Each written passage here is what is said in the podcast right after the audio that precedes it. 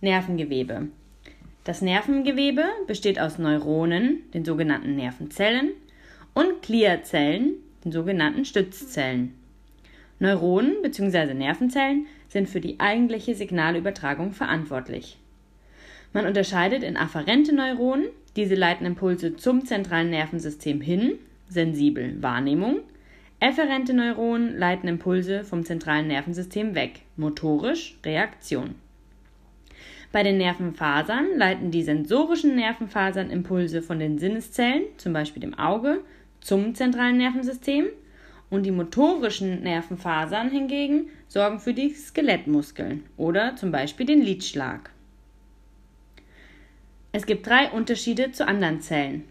Erstens, die Zellmembran erzeugt elektrische Impulse, sie empfängt mit Hilfe von Botenstoffen und Rezeptoren. Zweitens, Dendriten und Axone bilden für die Informationsentwicklung Kontaktstellen zu anderen Nerven, Drüsen und Muskelzellen aus die sogenannten Synapsen. Drittens, bei Schädigungen gibt es einen Verlust der elementaren Fähigkeiten, wie zum Beispiel Ernährung und Zellteilung. Nun zum Aufbau der Nervenzelle. Sie besteht aus Dendriten, Axon oder Neurit, Markscheiben und Synapsen. Dendriten haben kurze, baumartig verzweigte Ausstülpungen des Zytoplasmas. Diese sind zuführende Fortsätze, Sie nehmen Impulse von benachbarten Zellen auf und leiten diese zum Zellkörper, dem sogenannten Axon. Das Axon, auch Neurit genannt, ist eine längliche Ausstülpung des Zytoplasmas. Es entspringt dem sogenannten Axonhügel und leitet elektrische Impulse zu Nerven, Drüsen und Muskelzellen weiter. Die Markscheiben sind die schützende Myelinummantelung der Axone. Sie erhöhen die Übertragungsgeschwindigkeit und besitzen regelmäßig kurze Unterbrechungen, die sogenannten Ranvier-Schnürringe. Außerdem umhüllt es die Nervenfaser wie eine isolierende Kunststoffschicht, ein Elektrokabel. Es gibt drei unterschiedliche Bindegewebshüllen.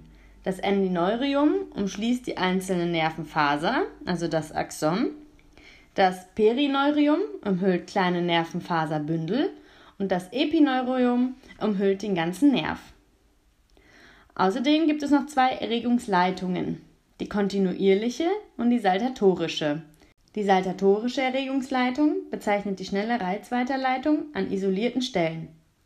An den Unterbrechungen gibt es einen Zeitverlust durch den Kontakt mit der Interzellarsubstanz. Deshalb springt der Impuls von Schnürring zu Schnürring. Im Gegensatz zur saltatorischen hat die kontinuierliche Erregungsleitung marklose Fasern. Dadurch gibt es nur eine langsame Reizweiterleitung. Diese ist fortlaufend und verbraucht dadurch mehr Energie. Die Synapse ist die Schaltstelle für Kommunikation zwischen Neuronen oder zwischen Neuronen und anderen Zellen.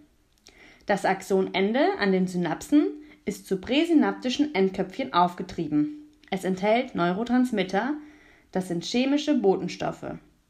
Zum Nervengewebe gehören auch die Gliazellen. Sie bilden in ihrer Gesamtheit die sogenannte Neuroglia und sind zum Beispiel für die Ernährung der Nervenzelle verantwortlich. Zudem erfüllt die Gliazelle eine Stütz-, Ernährungs-, elektrische und immunologische Schutzfunktion.